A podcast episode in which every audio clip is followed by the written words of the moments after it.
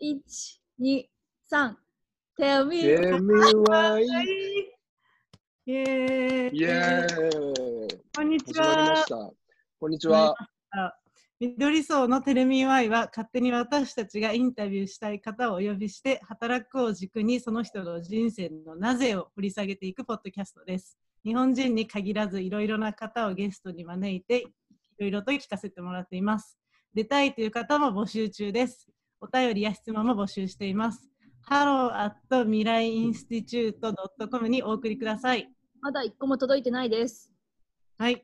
と緑層は良質なカオスをコンセプトにこれからの働くを実践していくシェアオフィスです。現在は、えー中目黒表参道永田町に拠点があり国籍職業などさまざまなメンバーが働いています。3回目のゲストは大谷智司くんです。ゲミワイイエーイあ、すみません、間違えまし大た。どうも、はじめまして。はい。大谷智司です。ね。え、はい。アートキュレーター。はい、そういうこともやらせてもらってるね。なんか、元そうですねはい。もう最初からそこ行くんだ。緑層の立ち上げから一緒に歩んできています。まさにはい、そうです。やってるか遊んでるか全くわからない人いろいろ掘っていきます。よろしくお願いします。お願いしましょはい、よろしくお願いします。う。まず、ともじさん、さらっとお簡単に自己紹介をお願いできますか？えーっと、大谷智司と申します。で、今、えっと、それこそ、美穂ちゃんと一緒に緑層が立ち上がったタイミングで、自分も一緒に、まあ、緑層自体をペンギンでリノベーションして、でそこに余白の部分としてギャラリーを作ろうってことでそこのキュレーションを今、手掛けさせてもらってます。所属としては、えっと、黒崎照夫、そうですね、第1回目のゲストだった黒崎さんの個人事務所で働いてますね。なるほど。そんな感じかな？うん。なんか、あの、うんいろいろ質問今日させてもらいたいんですけど、まずははいアイスブレイキングとして、全然仕事とかにも関係ない質問をさせてもらいたいなと思っもてち、ろん、もちろん。はい。あの、いくつか簡単な質問をしたいんですけど、当時さんのモーニングルーティンはモーニングルーティン。モーニングルーティン最初にすること。はいはいはい。朝正直弱いんで、まずあれっすね。ちょっと娘に馬乗りで起こされてから始まるって感じです。全然あいい。弱くて。で、起きて、あの、お湯沸かしてコーヒー入れて、そう、そこから始まるって感じかな。で、コーヒー入れてる間に、うん。奥さんが朝食作って、それをみんなで食べてってとこから一日が始まるって感じですけど、何も面白いことはないかもしれないですけど。そういうのが聞きたくて何してるのかなって。何してるのかな？あ必ず聴く音楽とかありますか？必ずっていうか、絶対音楽はかけるとか、テレビつけてるとか。テレビつけてますね。なんか、それこそ Apple TV とかで本当になんかドキュメンタリーで風景の綺麗なやつとかも、え、もうなんだろう、スクリーンセーバー代わりにずっと流したり。そので、朝ちょっと頭が、もう常に働いてないですけど、朝より働いてないんで、ちょっと冒頭できるような映像っていうか、何も考えずに。なるほど。心地のいい音だったり。だから音もだからアンビエントだったり、ちょっと違う時計のサウンドの方が多いですね。なるほどなんか、うん、えー、ゆったりしてますね。ゆったりめな朝。はい。だからエンジンがいつかかんだって話なんですけど。いつ、いつかかるとかありますか？これやったらもうめっちゃ。もうか外一歩踏み出したら、あ外やんってなるから、もうちょっとそこはね、ちょっと意識変えていかないと。じゃあ今、僕、引きこもり体質だから、意外とあそのねそう、中にいると安心しちゃうから、外に出ると、おーってなってくるんですよ。引きこもりがなったんですよね。そうっすね。僕、あの、根が引きこもりだし、実際引きこもってましたよね。はい そういう時期もありつつ、そう今はアートキュレーターをしている。そうね。だから引きこもりがアートキュレーターをしてるっていう感じですよね。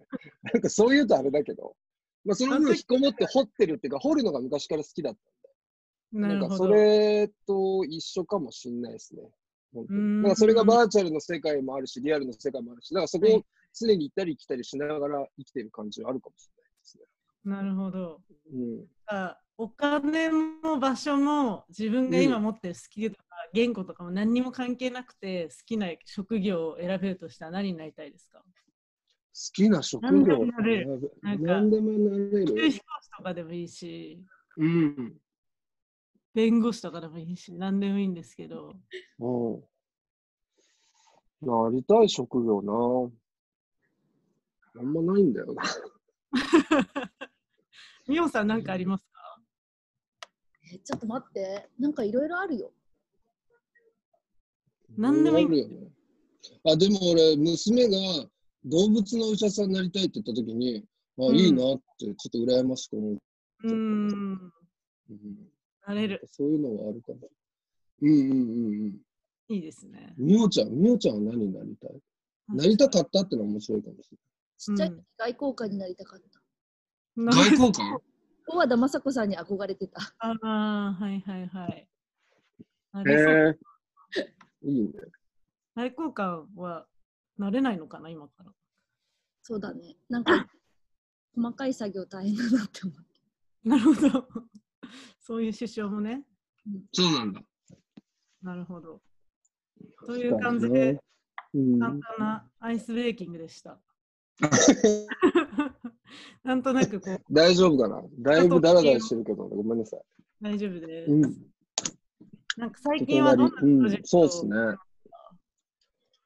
最近は、えっと、緑荘のそのギャラリーもややりつつなんですけど、えっと、うその、まあ僕ら周りのチームと一緒にホテルうん。が、のアートキュレーションだったり、あとは最近だとそのメガネの産地、鯖江、うん。福井県ね。うん、日本でいう一大産地、メガネの一大産地の鯖江ってエリアがあるんですけど、なんかそこにやっぱ、ものづくりの拠点として、やっぱササバイとしては、サバイブランドって有名なんだけど、今までメガネを作りたいって人たちに対して、その窓口がなかったんですよね。常にもう工場はたくさんあるんだけど、そこにそれぞれがみんなアポ取って交渉していくしか方法はなかったの、手段がなかったので、商工会議所をその窓口にしようとして、なんか商工会議所自体をリニューアルするプロジェクト。えー、みんながそれをこの前みんなでやりましたね。そうそうう。そう。で、サバエ面白いのが、商工会議所の地下にもともとスナックがあったんですえー、よ。そう。だからバブル期にすごい、やっぱ、景気が良かったのか、はいはいはい。そう。その社長さんが、まあ、個人マネー出して、そこにスナック作って、カラオケスナックが地下にあって、みんな夜な夜な、要は商工会議所とか社長さんたちが集ってえー、盛り上がってた。いい時代。その商工会議所の地下にあるスナックの息子が、あの今、歴史ってバンドあるじゃないですか。はいははいはい。それのボーカルをい。えやられてる。ー、そうそうそう。やっぱ遊びが大事だね。ね、遊びから始まっていたのかな、そういうそうそう。音楽のそうそうだから今、商工会議所の、えっと、1階をリニューアルしたんですよ。そこにその池ちゃんっていうか、歴史のボーカルが小さい頃使ってたグランドピアノを今設置してあって。へえ。そう。で、来た人はそこで、まあ、自由に演奏もできるしっていう状態にはなって。まあ、最初当初なんかグランドピアノ置く予定なかったんだけど、久しぶりに行ったらグランドピアノが鎮座してて。そうそう、おっていうへか。え。ここで何何をやってたの？具体的に。ん？アート選び。それに関してはそういう拠点作りで、その国の経産省から助成金もらって、それも要はものづくりのさ産地としてのサバイをもう一回復興させようって。サバイってメガネも有名なんですけど、うん。漆器うん。と和紙も有名だから、そういう伝統工芸時代はもうちょっと現代のライフスタイルに合わせたようにアップデートして情報を発信していく拠点が必要だよねってことで、うんその拠点として商工会議所をリニューアルするっていうプロジェクトでした。えー。なんかメディアとかもあるんですか？サバサバエのメディア？とかや、なんかそういう情報を発信していくっていうので。うん、えっ、とね、サバイクリエイティブコミュニティ SCC っていう名前で、ウェブサイト含めて、結構緑層メンバーも関わってもらって、ウェブサイトは今、ロンドンにいるセント君にお願いしたり。あ、そうなんだ。うん。で、映像に関しては、マザー君にお願いしたりして。なるほど。うん。いろん近いチームで、なるほど。そう。子役働いてるじてる風だよね。に言ってみたけどね。でもさ、前これはもう、までそもそも大学で勉強してたのは何？僕はね、大学で家具デザインを学んでましたね。僕、小さい頃からスニーカーが好きだったの。もともとバスケが好きだっうんうん。たんだけど、スニーカーをひたすら集め、まあ、今でいうそのスニーカーのコレクターみたいなのも小学校ぐらいからちょっとやってて、あ、そうなんだ。そうそうそう。うんそうなの。で、スニーカーってこう、足を支える構造体じゃないですか、ものとしてね。で、それが発展して、椅子ってもう体を支える構造体だから、なんか俺の中ですごいスニーカーとこうシンパシーを感じて、面白い。近いものを感じて、で、それでなんか家具デザインにはまり込んじゃって、支えるものがいいんだ。そう、支えるものが好きなんですよね。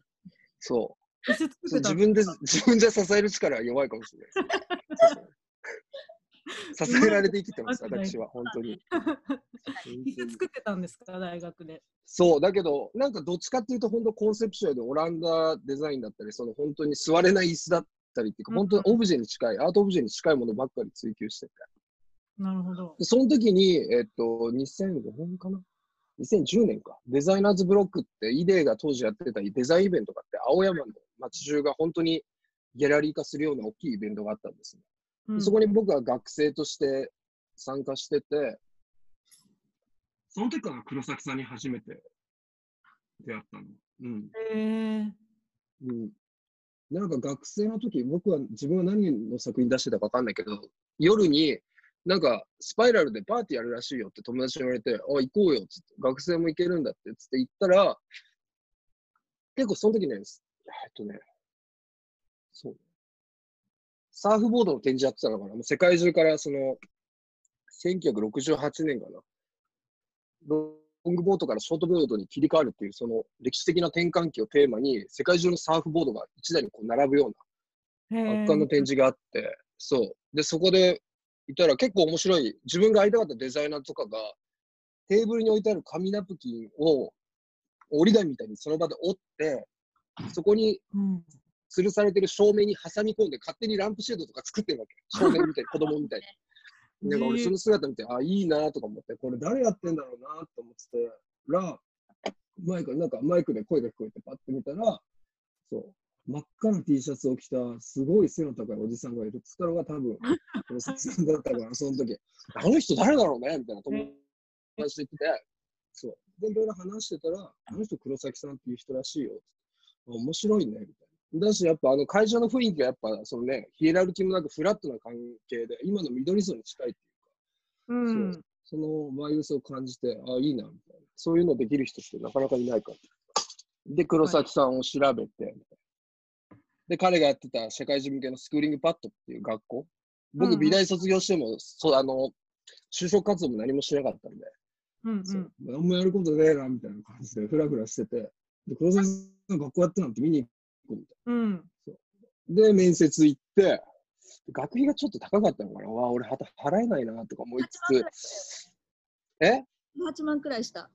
そうだよね。うんいや、当時俺全く金なくて。うんそう。で、でもどういう、どういった学校かもわかんないから、うんうんって、ちょっと多分、睨んでたわけじゃないけど、ずっとこうなんかこう、悩んでて、いろいろ話聞いてたら終わりがけに、うんちょっともしよかったら、えっと、メディアサーフって会社が立ち上がるから、そこでバイトしながら学校通えば、みたいへえな。で、学費払いながら学びない。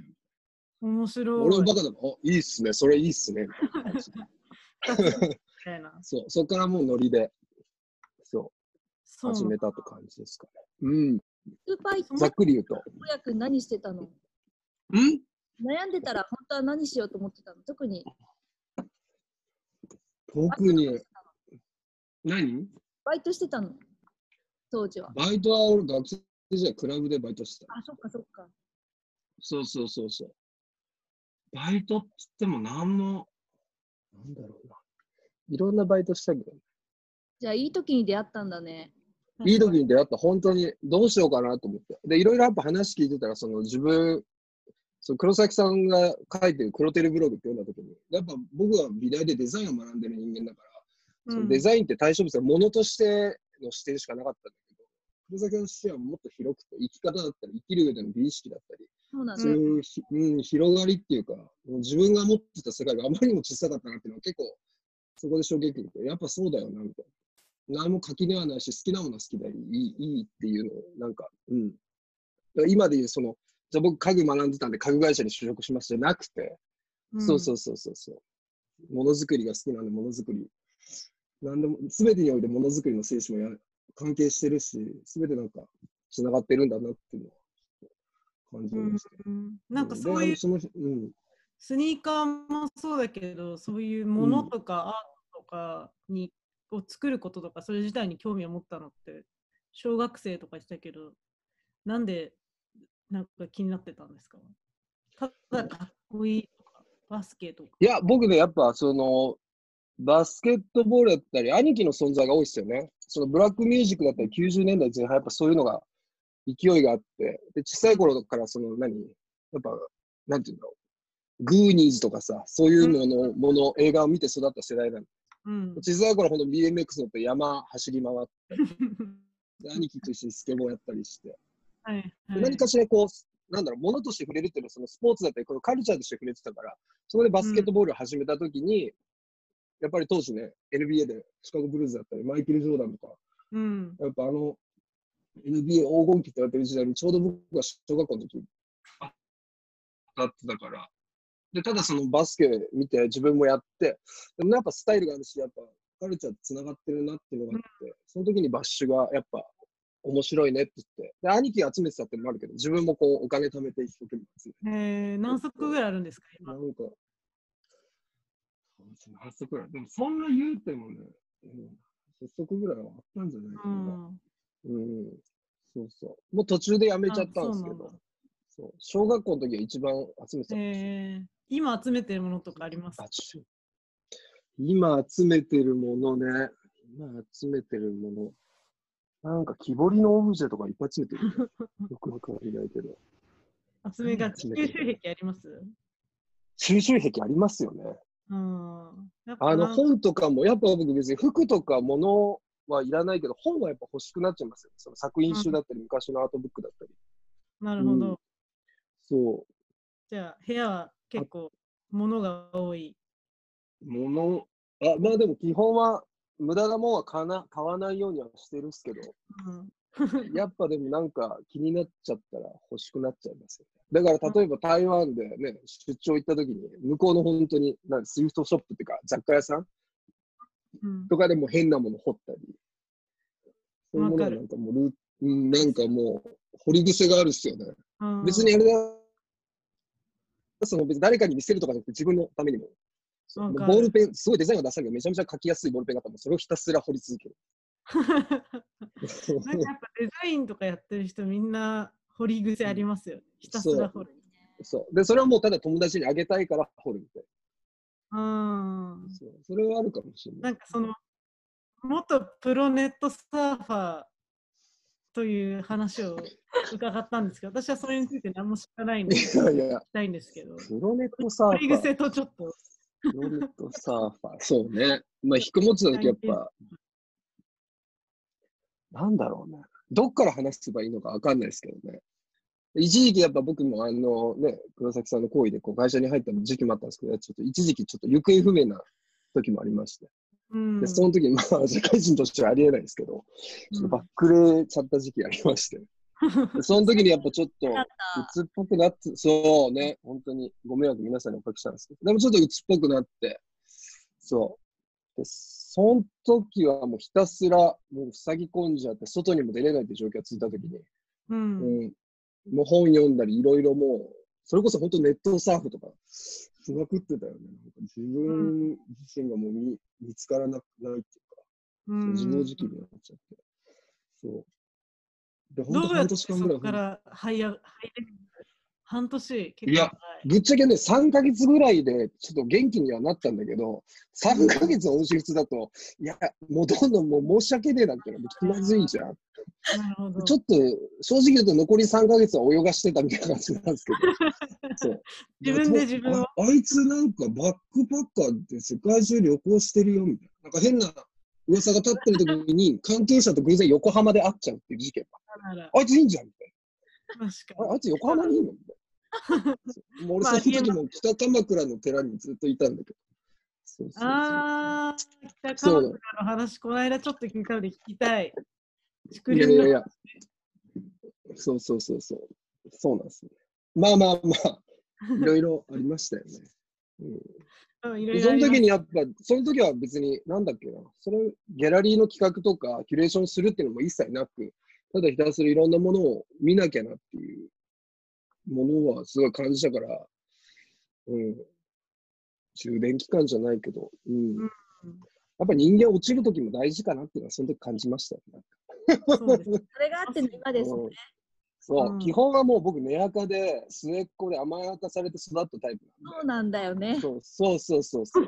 超ポジティブのばバカっちゃバカだからさ。うんなんかそういう機会っていうのは、俺の中では新鮮だったし、いい勉強にはなったんですけど。うん。なんかそで基もそもの本僕ね、だから外に出てても基本引きこもってるんですよね、マインドが。うんああそれはすごい。そんな風に見えないですけどね。あ見見えないです。あよかったです。うん、見えないです。たまに顔顔暗いねとか言われるの。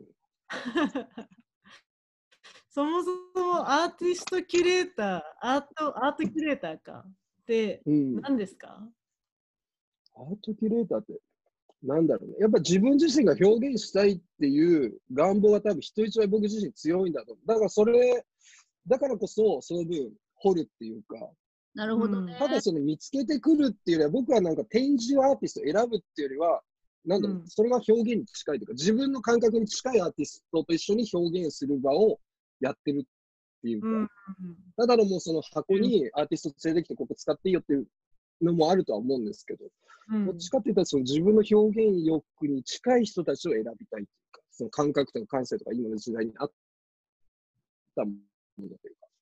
なるほど。だからそういう意味では、その、なんだろうな、写真家でもいいし、別にそのね、家具デザインの人間でもいいかもしれないし、うんそこになんか垣根も一切ないし、うんうんうんあそういうその捉え方とか感性のあのなんだ見せ方してるんだっていうのが僕の中で一番勉強になるし、だから、どっちかっていうと、キュレーションってみんな言うし、アーティストって言うけど、別に緑層で働いてる人とあんま変わんない感覚として。うんうんうんうん。だからそこはなんか面白いなとは思います。表現方法が違うだけみたいな。そうそうそう、表現方法が違うっていう。うんだけだし、その表現方法が一つの写真とってフォーマットが、写真っていうフォーマットにね、固められるかもしれないけど、いろんな表現方法をやってる人間もいるし、うんうんそこから学ぶものが多いっすね。なんかアーティストを選んでくるときとか、ここでこの人をしようみたいな時の基準とかってあるんですか、やっぱ喋ってて、ノリがあったり、もちろん作品がいいのは全て、もちろん大事だとは思うけど、なんかやっぱ人柄も一緒だよね。作品の人柄も一緒で、なんかまとってる空気感だったり。うん、で一緒にご飯食べたりして、話したりして、やっぱ分かってくるじゃないですか。なんか、なんか作品をもちろん深読みして分かるっていうのはもちろん同時に、その人自身も分かっていくっていうのは、うん、その楽しみの一つでもあるのかな。うん。うん、そうそうそ最近なんかなんかこう。う、うん。展示、したものとかありますか？最近っていうか、何ですか？最近？最近の展展示示とか、なんか最近、最近の展あうん、ちょうどそれこそ、えっ、と、新宿のノノットホテル、ザ・ノット東京新宿ってホテルがあるんですけど、うん。そこの、えっ、と、館内のアートキュレーションを僕やらせてもらって、2階にそのギャラリースペースがあったんですけど、そのギャラリースペースで今、えっ、と、ちょうど写真展うんうん。を、この前インストールしてきたんですけど、うん。なんか、そう でアインシュタインスタジオって僕はいはいと同じぐらいの年の友人がいるの。が写真のコンペティションやってて、そうんのコンペティション面白いのが、基本コンペってやっぱ優秀賞1人とか、そういう形うんのコンペティションがあるんですけど、毎回その5組ぐらいその海外のいろんなペーパージャーナル含めていろんなマガジンの編集長とかが審査員に入ってて、その審査員によって賞がそれぞれ違う。だから要はそれそれぞれの切り口の賞がちゃんと 5, なるほど個ぐらい設定されてて。ベストみたいなじゃなく、そうそうそう、ベスト1じゃなくて、ベスト5じゃない、常にベスト5っていうか、それぞれまた毎年更新されていくベスト5じゃないけど、なるほど。そういうなんかコンペティションのやり方をしてて、その中のペーパージャーナルっていうマガジンの、えー、と代表が選んだ賞を受賞した男の子がの写真展をこの前インストールしたんですけど、で、彼とれ連絡やり取りしてたら、実は僕は会ったことないと思ってたけど、緑荘でその池野しおりちゃんと女の子の写真展やった時に、普通にお客さんとして来て、うん俺と一緒に、うん、お酒飲んだりしましたよってこと言われて。覚えてなかった。覚えてないんだけど、やっぱ合ってんだみたいうん、まあ近しかったったっすね。そうそうそうそう。だから、だからなんか意外と世界は狭い世間は狭いなっていうのはあるし、そう。なんかこうやってなんか時差がありつつもつながっていくのも面白いなっていうう感んじで。うん。確かに。結構若いアーティストが多いんですか、カイアーティスト。とか。そうっすね。確かに。10代の写真展とかもね、去年からちょっとしてやったりもして。だね。えー、うん。面白い。若い子も。つながってくるよ。いろいろつながってくるよね。つながってくる、つながってくる。あとやっぱ緑層ギャラリーを普段ね、展示使わないとき、そのシューティングスタジオとして貸し出したりもしてるから。うん。そう。そこでもやっぱいろんな人の出入りがあって、一つのギャラリーって箱でもいろんな、なんだろう、切り口で知ってる人がたくさんいるので、それはなんか、面白い緑層やっていく上では、なんか面白い広がり方をしてていいなと、個人的には今。確かに。うん。ミオさん若い子はなんか、うん。出会いは？どうぞどう、ぞ、ごめんなさんとともじさんの出会いは、その学校でだったんですか？その前の。行っていた。そうそう、スクパの私は19期で、友達何期だっけ？僕はね、6期かな？で、友達うん ?6 期ですね。引きこもりから戻ってきたときに、私たちのクラスが始まって、ああ、そそうで、友達そうだったがリハビリにね、参加させられてたんだよね。う、そう。いや、そうだね。だからみんな、そのみほちゃんのクラスは、え、誰彼？みたいな感じだったとは思うけど。俺はもうなんかもう戻るためにちょっとスクーパの6期、そう、ちょうどみほちゃんがいて、そう、覚え、いまだに覚えてる、みほちゃん、キューバ、キューバ行ってきたんです。キューバ旅行の写真見せてくれたこともあって。キューバ行ったんやと思ったもん、あの時。いいなぁと思って。確かに。だいぶうんパンチ強い。みど二人緑層チームになったんだよね。そうそう、本当に偶然。その時はまだね、みおちゃんも勤めてたしね。そうん。そうだった、そうだっ緑層はそもそもどういうきっかけで始めようってなったんですか、まあ、そのギャラリーもついて、コワーキングスペースもあってみたいな。最初、みほちゃんと黒崎さんと、あとジョナサン？う。そそうが、シンクタンクやろうみたいな話で盛りう。上がって、そうだね、シンクタンクだったね。ただうだうだ話してるだけで始まらずに、突然なんかこれ物件面白いみたいな情報が、ちょうどね、そうだよね。緑層に在籍しているデザイナーが目黒画材かなんかに乗車構えて、渋谷行くときに自転車で通る途中にすごい物件があるよみたいへなえ言っ。てたよねあ、そういう結構飛び込みだったんですね。そうで、なんかあの電気メーター回ってるから人いそうですよって言って、ノックしたらすごいおじさんが出てきた。大家さん。本物がね、本物の大家さんがね。大家さん。そう、そうだ交渉して、なんか場所広いから、うんみんなで使わないと面白くないよねっていううんノリから始まりました。で、2階、3階を借りるってことそうで、1階はいまだにね、大家さんが住んでるもんね。そう住んでますやっぱギャラリーがあることによってね、いい余白だよね。うん。そうっすね。うん。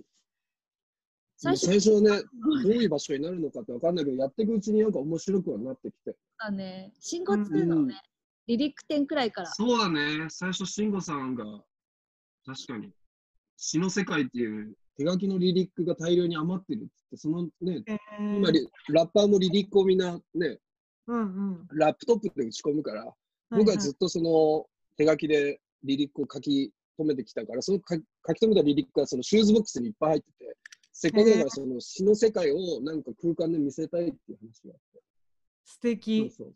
うん。で、ちょうど僕たちもロス行く機会があったから、ロス、当時ロスに住んでた慎吾さんに会いに行っそれでもすごい面白いからやりましょうってことでね。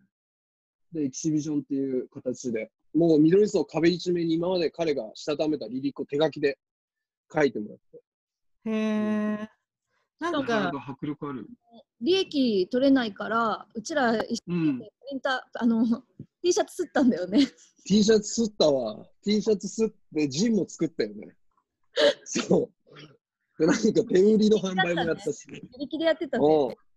うん。T シャツやってた。T シャツ結構売れたんすよね、あの時。へえ。うんあの、デザイン余白、あの時のライブが面白かったですね。そう。余白？余白といえば、なんかすごいうん昔緑瀬行った時に、うん。本当に多分5年、6年ぐらい前だと思うんですけど、なんか、あの、うん3階で展示やってて、その展示が苔を踏むみたいな。やってたよ。やってた、やってた。うん。やった。で私なんか、超シュールな展示やってたよね。インターンのお使いみたいなの言ったのに。あ、そうだったの？あ、苔振ってくださいって言われて、うん。で、あ、わかりましたって言って、苔踏んで帰りました。そうで DJ そういう余白なんか面白いなと思いました。なんだこの場所。うん、すごい、すごい強烈に覚えてますす。ごいすごい第一印象や、それ。うん、それ第一印象結構見に行きました、私、みたいな。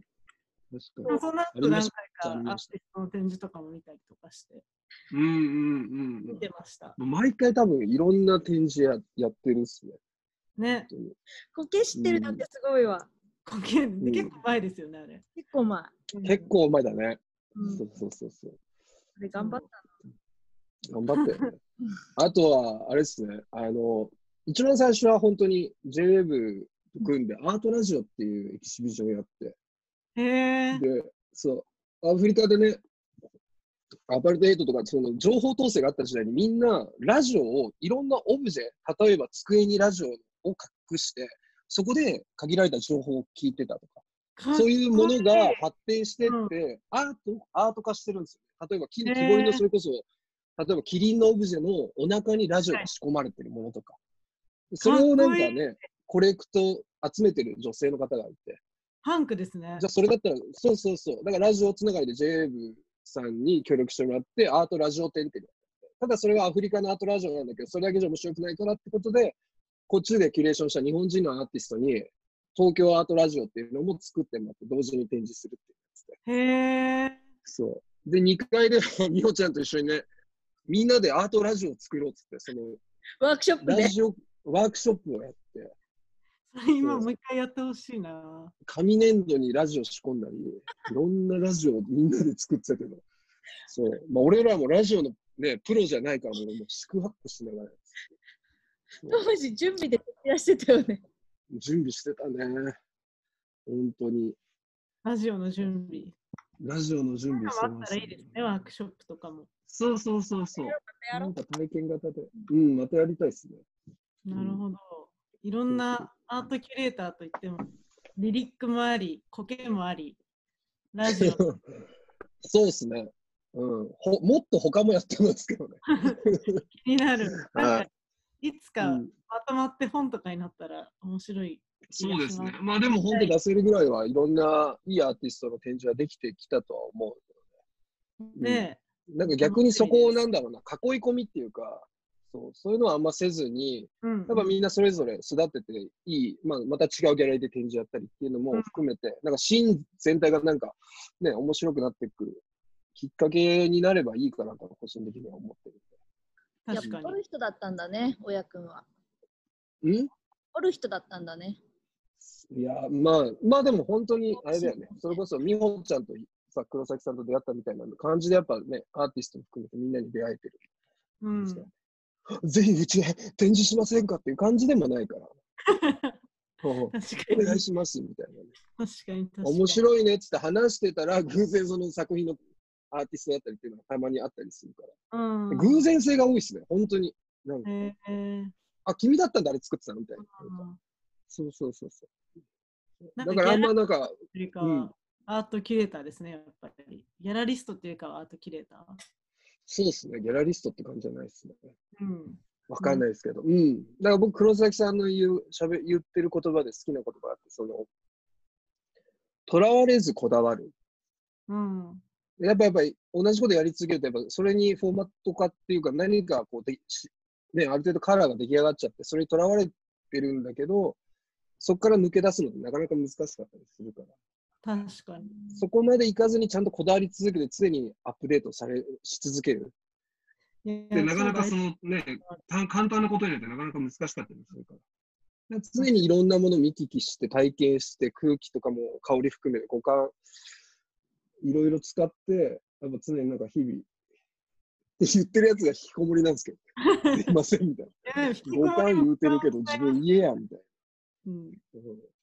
そうそう、な引きこもりも五感使うよね。そう。使います、使います。引きこそ五感敏感な気いやがする。、うん、絶対繊細だからなっちゃうんだと思そうそうなんですう。うん、ようん。ということで、ごめんなさい、大丈夫かな、これ。いや、最高でした。いいありがとう視点をいただきました。ということで、テレそこにミワイ慣れてなかったんですけど。うん。テレミワイポッドキャストでは出たいという方や質問、リクエストも募集しています。Hello at 未来インスティチュート .com までお便りをお待ちしております。ラジオネームもあ添え、てください一つだけいいですか？どうぞ。はい、お願いします。ごめんなさい。全然。何でも。あの、緑層で毎年一晩限りの写真展っていうのを展示やってるんですよ。その小宮山俊君の写真が、えっとうん夜の8時から明け方の6時ぐらいまで一晩限りの写真展やってて、で、彼が最近なんか立ち上げたプロジェクトで、面白いのが多分、あの、今やってて、なんか不特定多数の人が普段いない環境というか、まあ家にずっといる状況が今続いてるんで、その中で、彼らの中、えっ、と、そのそれぞれの家にいる人たちが撮った、不特定多数の人が撮った写真をアップロードして、一つのオンラインのマガジンを作ろうってプロジェクトを今やってて。へえ。そう。で、そのマガジンのプロジェクト面白いんで、もしよかったらインスタグラムフォローして、彼、彼、そのインスタのアカウントにダイレクトメッセージの写真を添付したら、そのドロップボックスに写真が追加されてって、うーん。で、それでその写真集が出来上がるっていうプロジェクトを今立ち上げてて、もし興味ある人がいたら何、の写真でもいいんですか？何の写真でもいいけど、やっぱそその自分の身近にある写真、身近にある風景っていうか、う。ん。いい、うん周りの。そう、自分の落ち着く環境だったり、自分に一番近い人だったりっていう、距離が近い人たちの写真をこう、できれば撮って撮りためてほしいっていうことで。アカウントよかったら、教えてください。あ、ウェブに共有すればいいですかね。ポッドキャストのウェブあとか。そうですね。あと、ポッドキャスト、今、なんか、アカウント分かったら、言ってもらっても、聞く、聞く、聞いてるだけの人が多分ほとんどだと思うので。ああ、そうだよね。わかりました。出てくるかな？OK ちょっと待ってくださいね。あ出てのくるかな？俺も送ったんだけど。ち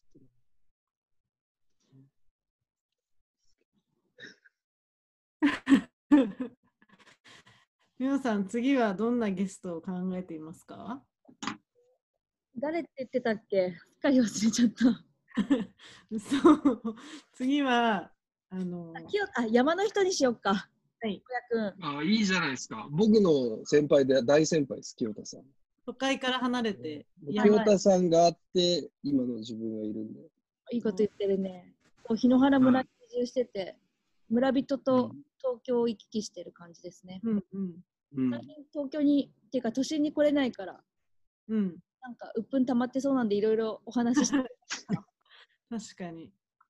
山の山の人の後はあの海を越えようとちょっと考えております。はいあ、いい、あ、えみちゃん？いいんじゃないですか。はい。アーティストあゆみ先輩いいじゃないです海か。先輩。じゃあそれもぜひお楽しみに。楽しみに。あ、アカウントだけお知らせしていいですか、はい、お願いします。えっ、と、ホームメイドフューチャーで、ホームアンダーバー、メイドアンダーバー、フューチャーでアカウントが出てくると思うので、そこに、えっ、と、メッセージで写真を送ってくらくれくだされば、写真集の、はい、コンテンツになると思い見てみます。よろしくます。お願いします。はい、ぜひ見てみてください。では、今日はありがとうございました。ありがとうございました。また第2弾楽しみにしてます。はい。今日も、はいはい、遠隔でお伝えしました。またありがとうはい、ありがとうございましたあはいりがとうございます。